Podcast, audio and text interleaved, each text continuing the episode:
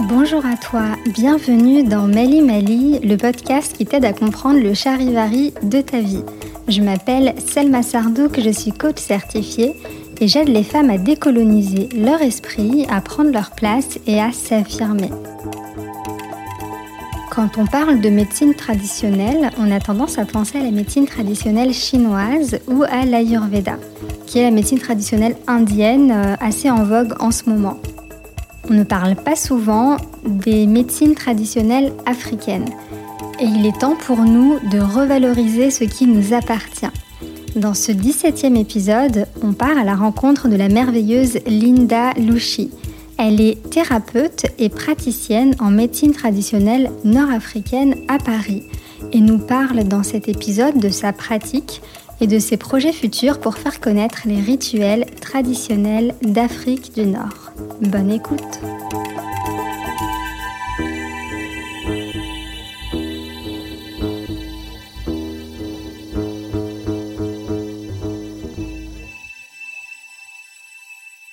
Bonjour Linda.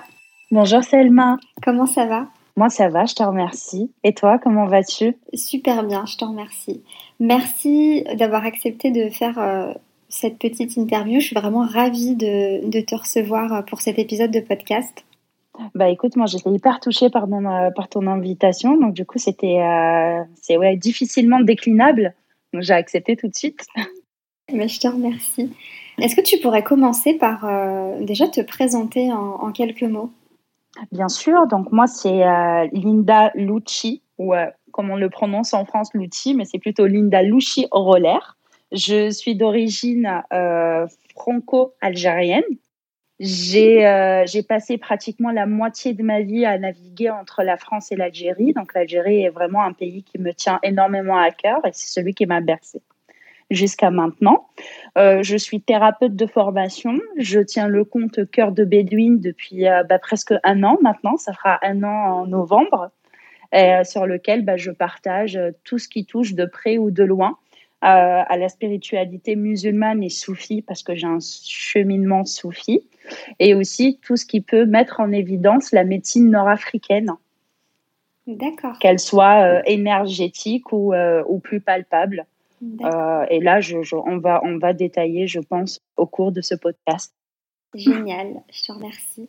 Du coup, tu disais que ton compte Instagram, c'était Cœur de Bédouine. Est-ce que tu pourrais nous dire un peu euh, pourquoi tu as choisi ce nom? Alors, parce que euh, autant que nord-africain, en fait, on a vraiment ce que je vais partager ici vient d'une réflexion complètement personnelle. Hein. donc, euh, ça, vraiment, ça, ça, ça n'appartient qu'à moi. Mais en somme, j'avais remarqué en fait cette schizophrénie identitaire en Afrique du Nord où on se considérait euh, descendants bédouins, de préférence arabes et musulmans. Et moi, en fait, l'idée pour moi, c'était de faire parler mon cœur, que je ne considère pas totalement arabe, parce que l'Afrique du Nord est beaucoup plus complexe que ce qu'on peut croire, et euh, notre arabité tient à quelques pourcentages. Euh, géographiquement parlant. Donc c'est pour ça que je l'ai appelé cœur de bédouine parce que je voulais que ça soit le cœur de la bédouine qui parle et non la bédouine. Donc c'est vraiment un jeu de mots cœur de bédouine. D'accord, c'est super beau en tout cas. Merci. super. Bah, du coup, tu pourrais nous parler un petit peu de médecine traditionnelle nord-africaine. Euh, déjà, j'aimerais bien savoir euh, où est-ce que tu as appris tout ça? Comment ça s'est fait pour toi, tous ces apprentissages? Et euh, qu'est-ce que c'est exactement la médecine traditionnelle nord-africaine? Bien sûr. alors moi, en fait, comme je l'ai expliqué, donc j'ai beaucoup navigué entre l'Algérie et la France parce que j'ai été élevée par ma grand-mère paternelle pour des raisons personnelles, elle a dû, euh, bah, elle a dû nous éduquer, moi et mon frère. Et ma grand-mère, en fait, était considérée en Algérie comme euh, ce qu'on appelle une talba. Je ne sais pas si tu en as déjà entendu parler. Oui. Des talibs et des talbas. Donc, ma grand-mère était une talba. Ça se traduisait par une pratique à la fois ésotérique de l'islam, parce qu'elle avait, euh, elle avait cette capacité, en fait, de canalisation et d'aider les gens déjà énergétiquement et ça se traduisait aussi par euh, de la médecine naturelle à travers des plantes euh, ou des épices ou euh, ce qu'on appelle aussi des kiteb qu'elle faisait. Et à l'intérieur de ces kiteb, donc on pouvait, reprendre, on pouvait retrouver soit des versets tirés du Coran ou soit des symboliques à la fois émézir, enfin nord-africaine, de culture nord-africaine ou arabe. Donc voilà, si tu veux, il y a trois paliers dans la médecine nord-africaine. C'est qu'il y a une médecine complètement énergétique qui passe plus par de la parole ou par, euh, ou par justement les dont je te parlais tout de suite, ou ça pouvait aussi se traduire par de la manipulation de plantes. Et du coup, comment tu l'utilises aujourd'hui? Alors pareil, on est, on est toujours sur ces deux points-là. Euh, donc, il y a à la fois, moi, je propose, par exemple, via Instagram depuis, depuis très peu de temps, mais ça, c'est que c'est quelque chose que je fais depuis toujours. Donc, ce que j'ai appelé des lectures d'âme, mais je sais que ça existe.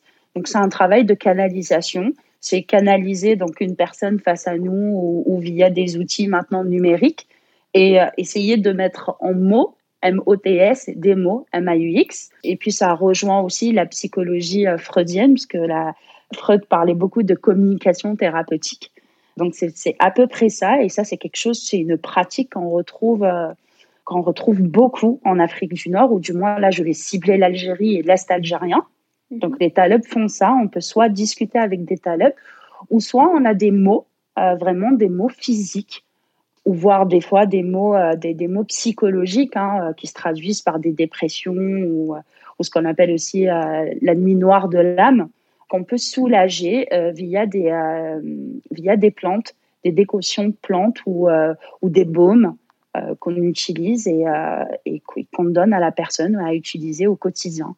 Donc en général, c'est vraiment connaître les plantes parce que avant tout, ce qu'il ne faut pas oublier, c'est que l'Afrique du Nord était aussi un pays très animiste. Donc il y a aussi le côté religieux et animiste, donc qui ne font qu'un. Et comme je disais, on utilise beaucoup, bah, que ce soit les plantes ou aussi on a tendance à, aller vers des, euh, des endroits dits énergétiques qu'on connaît, que ces personnes-là connaissent. En fait, si tu veux, c'est des... Euh, voilà, en parlant en termes modernes, c'est des adresses que les talibs se passent entre eux depuis des générations et, euh, et, donc sur lesquelles on va faire des rituels pour la personne qui le demande. Je trouve ça vraiment passionnant en fait de, de réussir à, euh, à utiliser une pratique euh, qui est, euh, qui est nord-africaine dans un contexte français. tu arrives vraiment à, à, utiliser, enfin à prendre du coup ce qui est utilisable ici et à utiliser ces préceptes-là dans le contexte dans lequel tu vis, dans lequel tu vis aujourd'hui. Oui, totalement. En plus, surtout qu'on a, on a la chance d'être, d'être tous liés par le bassin méditerranéen. En France, on peut retrouver très facilement des plantes ou des épices ou autres qui sont utilisées par exemple en Algérie. Entre autres, là, comme je dis, je parle de l'Algérie parce que c'est le pays que je connais le mieux, mais euh, au Maroc ou en Tunisie, en Mauritanie, au Mali, c'est exactement la même chose. C'est des choses qu'on retrouve très facilement en France, donc il est, euh, il est très facile en fait d'utiliser de, ces choses-là pour soigner en ayant cette inspiration nord-africaine justement. Et euh, du coup, tout à l'heure, tu disais que tu étais, étais, thérapeute. Du coup, euh, comment ça se passe? Est-ce que c'est deux pratiques qui sont différentes ou est-ce que tu, euh, tu pratiques euh, la thérapie à travers la médecine traditionnelle nord-africaine? Comment ça se passe? Bah, En fait, oui, tout dépend de la demande. Parce que oui, ce que j'ai pas précisé, c'est que j'ai aussi j'ai été formée, donc je suis praticienne en psychothérapie. Donc, et du coup, si tu veux, j'allie tous ces savoirs et je les adapte en fonction bah, de, la, de la demande de la personne face à moi. Ok, donc euh, concrètement, si, euh, euh, si j'ai une problématique et que je viens te, je viens te voir, comment ça se passe? Tu, peux utiliser parfois de la médecine traditionnelle nord-africaine, parfois non? Tout à fait, c'est vraiment par rapport, c'est vraiment par rapport aux, mots que tu vas m'exposer. Si je sens que c'est plus énergétique, on va dire des crises existentielles ou, oui, on va aller des, des, crises existentielles, des petites dépressions, parce que attention, je suis pas non plus psychiatre, ni psychologue reconnu, je, suis, je suis simple thérapeute. Donc selon la demande aussi, je vais pouvoir rediriger vers des collègues, mais quand ça rentre dans mon cadre de travail, je peux soit te soigner à travers la parole, mhm. ou soit effectivement, je peux, euh, je peux en fonction de, du mal que tu vas m'exposer, euh, soit te conseiller de faire des petits rituels inspirés de l'Afrique du Nord, justement, ou comme je te disais, t'aider à travers la parole, ou en te faisant moi-même des... Euh, soit des tisanes ou des baumes qui vont être adéquats au mal que tu vas, que tu vas me soumettre. Euh, j'ai vu Donc vraiment, on, s'adapte. Ok, ouais, c'est vraiment, euh, enfin, as vraiment, tu mélanges vraiment les deux pratiques pour euh, proposer quelque chose de 100% personnalisé pour euh, les personnes. Oui, vraiment. J'ai tellement, je les ai tellement liées entre elles qu'elles ne font plus qu'un dans ma pratique. Ok, c'est super. Et du coup, c'est quoi le, le, style de, enfin, le genre de mot MAUX que tu soignes le plus souvent? On vient de voir pourquoi en général. En général, c'est pour les crises existentielles. Ouais, c'est-à-dire en, ce qui me, concerne, quand une personne parle, passe par des questionnements. Euh, alors, quand je parle de crise existentielle, c'est euh, chercher à savoir son cheminement de vie, euh, pourquoi la personne s'est incarnée, pourquoi elle se sent aussi, aussi mal à un instant T, hein, tu sais, ou par rapport à, à, un vécu ou par rapport à une situation type. Donc, ça, c'est vraiment c'est la, la récurrence. Et ensuite, j'ai des personnes qui vont venir, euh, je sais pas, il y a, des personnes qui sont par exemple anti, moi j'en ai autour de moi, rien que dans mon quartier, il y a des personnes qui ont banni euh, la médecine moderne euh, pour repartir vers une médecine plus traditionnelle. Alors, c'est pas du tout ce que je préconise. Moi, j'aime bien les deux. C'est bien aussi de prendre l'avis du médecin parce qu'il a quand même pas fait 14 ans ou 15 ans d'études pour rien. Clair. Mais on peut aussi soulager à côté Dernièrement, j'ai eu quelqu'un qui avait des, euh, des, problèmes de peau. Mais là, pour le coup, la personne, elle faisait des, crises parce qu'elle était très stressée. Donc justement, ça se traduisait par des plaques qui n'étaient pas totalement de l'eczéma, mais c'était quand même des plaques nerveuses. Et là, ça tombait bien parce qu'on a voilà deux trois recettes qu'on peut faire en forme de baume et qu'on peut donner à la personne et à la, elle aura, si tu veux, deux manières de se soigner. C'est à la fois ça va l'apaiser parce que les plantes qui sont dans ce baume-là ou dans cet onguent-là permettent justement un certain apaisement physique et aussi bah, de nourrir la peau et donc ça permet aussi d'enlever petit à petit ces plaques euh, en les nourrissant. Donc tu vois, on peut travailler sur deux, euh, sur, deux domaines à la fois énergétique et physique. Oui, c'est super intéressant que tu, que, que tu précises euh, vraiment que c'est complémentaire à la médecine euh, moderne et, pas. Euh, enfin, on ne va pas contre la médecine moderne, mais non. c'est juste une autre approche et une autre façon de voir les choses, donc c'est tout à fait complémentaire. Voilà, tout à fait. C'est vraiment allier les deux. Par exemple, de temps en temps, ça m'arrive de faire des, euh, des ou des bobs pour les hôpitaux parce que bah, j'habite Paris 20e mhm. et je suis entourée de trois hôpitaux. Et si tu veux, les personnes qui sont hospitalisées depuis longtemps et qui ne peuvent pas bouger, donc elles se retrouvent avec des, des escarres et on peut faire des baumes pour les soulager. Alors ça disparaît pas totalement, mais ça soulage vachement et puis ça permet aussi à la personne de se sentir un peu mieux et de vivre un peu mieux cette situation qui est très complexe pour elle parce qu'elle est quand même enfermée dans un hôpital et elle ne peut pas bouger. Donc voilà, on arrive un petit peu à travailler bah, euh, bah, comme je te disais, sur deux, euh, sur deux pôles, à la fois physique et énergétique. Alors, j'ai vu aussi que tu euh, proposais des cercles de femmes. Oui. Euh, et j'aimerais beaucoup que tu nous en parles, que euh, bah, déjà que tu nous expliques comment c'était, pourquoi c'est important pour toi de proposer ça, comment ça t'est venu et qu'est-ce qui se passe pendant les, les cercles de femmes que tu proposes toi. Alors, euh, moi, depuis, depuis quelques années déjà, on voit cette mouvance de cercle de femmes, donc des femmes qui veulent se retrouver entre elles et qui, qui font, euh, bon, des fois, des dates types comme la pleine lune, par exemple, qui est, euh, qui est très importante pour la femme, le cycle lunaire. Et, et en fait, j'avais remarqué que ça ressemblait beaucoup à ce qui se faisait en Afrique du Nord, parce que nous, toutes les occasions étaient bonnes pour se retrouver entre femmes. Alors, on n'appelait pas ça vraiment cercle de femmes parce que c'est quelque chose qu'on faisait très intuitivement. Tu vois, il suffisait qu'il y ait la moindre occasion, un anniversaire, des fiançailles, un mariage, peu importe. Mais toutes les occasions étaient bonnes pour qu'on se retrouve entre femmes parce que ce qu'on a aussi tendance à oublier, c'est que l'Afrique du Nord est quand même une, partie du monde qui est très matriarcale. Il, y a, une différence entre ce qu'on entend et ce qu'on vit concrètement là-bas. Mais moi, ayant vécu là-bas, ayant passant beaucoup de temps là-bas, je sais très bien que c'est quand même une société qui est très matriarcale. Et donc, les femmes ont tendance à se privilégier entre elles, beaucoup. Oui. Et ce qui s'est passé, c'est que je me suis dit, bah, tiens, ça ressemble beaucoup à ce qui se fait chez nous, tout en ayant quelques différences.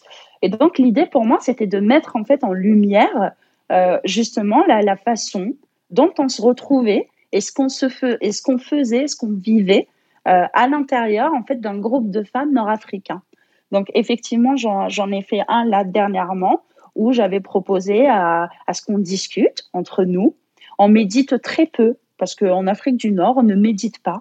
Justement, nous, c'est un moment où on ne se censure pas. Entre femmes, on va tout se partager entre nous, sans jugement. Ça va passer par euh, goûter des choses aussi de chez nous parce que ben, on adore accueillir et recevoir des gens. Et entre femmes, du coup, on privilégie des, des thés de chez nous, euh, de, du gâteau. Et je voulais mettre en place aussi un rituel de henna parce que la henna est très très importante. Je trouvais que c'était un très beau rituel qui pouvait rappeler nos origines parce que c'est une plante qu'on utilise fréquemment. Et à toutes les occasions aussi. Et je m'étais dit qu'il fallait absolument l'intégrer pour sortir aussi le henné de ce côté esthétique et le, et le, et le ritualiser, de, lui redonner sa juste place. Donc voilà comment moi se traduisent mes, euh, mes cercles de femmes. Euh, c'est un, c'est justement pardon, un moment où on se retrouve entre femmes, où on discute, où on ne se censure pas, où on se partage tout, parce que ça fait du bien. On revient toujours à ce côté de communication. Donc on communique beaucoup c'est l'occasion de tout lâcher, de vider son sac, tout en partageant donc un, petit moment sucré, voire parfois salé. et en terminant ça avec un joli rituel au henné pour partir avec une marque, tu vois, qui nous rappelle ce moment-là à chaque fois qu'on regardera nos mains, ou tout dépend où on a voulu mettre le henné. Super, ça donne envie. Et euh, du coup, tu proposes ça, euh, c'est quand? C'est tous les mois? Alors, je l'avais proposé, le dernier que j'avais fait, c'était au mois de septembre. Mais là, on est en train de monter un nouveau projet avec une amie à moi qu'on a appelé les filles de Djiria, mhm. euh, la grande guerrière et. Euh, et, et, à travers ce compte-là, justement, on va proposer plutôt des nuits au lieu de parler de cercle de femmes parce que ça ressemblait pas totalement à ce qui se faisait en Afrique du Nord. Donc là, on a pris la décision de les appeler la nuit d'Antinéa Antinéa, qui est une, une ancienne déesse qui appartenait au Panthéon Émésir, parce que les Émésirs aussi avaient leur mythologie. Euh, et Antinéa, en fait, représente la Lune. Donc, on, voulait, on, on va, on l'a appelé justement les nuits d'Antinéa et on va proposer ça à chaque pleine lune. Donc là, le prochain cercle, normalement, il se fera via Zoom de nuit, donc certainement entre 20h et 21h. Là, on ne s'est pas encore mis d'accord avec Sarah sur l'heure. Super projet. Et du coup, ce sera chaque mois euh, la pleine lune. Oui, oui, tout à fait. Et à chaque fois, on proposera donc deux choses. Sarah, de son côté, euh, s'occupera de tout ce qui est euh, énergétique et bien-être physique. Et, et, moi, de mon côté, à chaque pleine lune, je vais proposer un rituel ésotérique différent, inspiré justement de, de l'ésotérisme berbère et amazir. Est-ce que tu pourrais nous donner des exemples de rituels inspiré de l'ésotérisme euh, MSI bah Là, par exemple, je vais, euh, là pour le 31, euh, pour ma part, je vais proposer, enfin, du moins, je vais expliquer et on va le faire en direct tout ensemble avec toutes les participantes, de montrer ce que, comment créer un carré magique. Un carré magique, c'est un petit gris-gris. Alors, je ne sais pas si tu connais. là, je, je, je, vais te, je vais, je vais t'expliquer ce que c'est. Tu vas me dire si tu l'as déjà vu. Tu sais, c'est des petits bouts euh, c'est des petits carrés enroulés dans un tissu blanc qu'on porte en général sur nous. Et à l'intérieur de ce tissu, on retrouve toujours un, petit papier, alors, alors, soit avec des versets du Coran, soit avec des symboliques émésir ou des lettres tifineg. Oui, je vois ce que c'est. Donc voilà, donc là, ben, je, vais, euh, je vais montrer euh, comment on crée ces carrés magiques-là. Et, et, Sarah, de son côté, elle, elle va, elle va faire la mise en condition parce qu'il faut qu'on soit dans un certain état d'esprit pour faire ces carrés-là. Ok, super, c'est génial.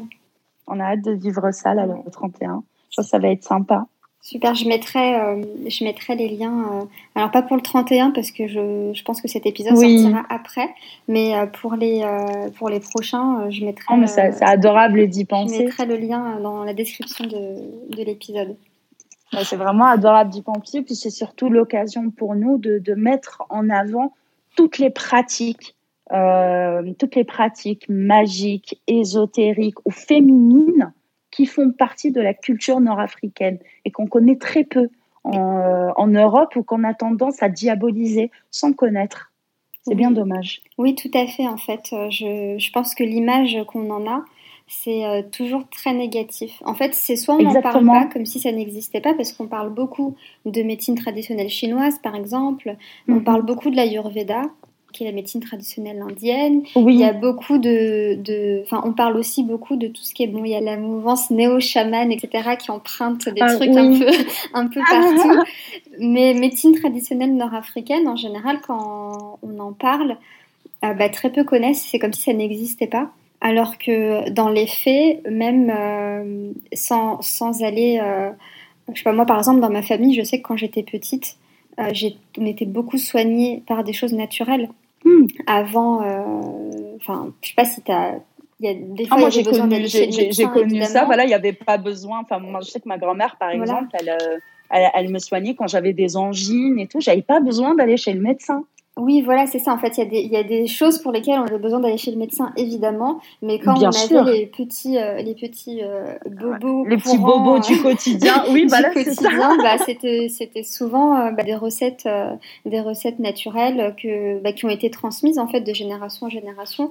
Et donc, je trouve ça, je trouve ça super beau que là, tu redonnes un petit peu euh, de la valeur à ça, que tu en parles et que tu partages vraiment tout ça avec. Euh, et, euh, et, de plus en plus, parce que là, j'ai vraiment partagé deux, trois petites choses. Mais, mais ça, c'est quelque chose qu'on va, qu'on va vraiment partager, qu'on va développer au maximum à travers le compte Les filles de DIA. Parce que moi, jusqu'à là, mon compte, il, reprenait un petit peu toutes mes passions dans la vie.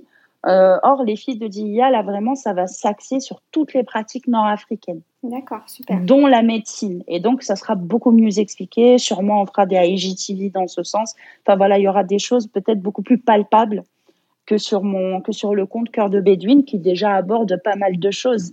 Mais là, on va vraiment rentrer dans les profondeurs et on va donner un maximum d'explications. D'accord.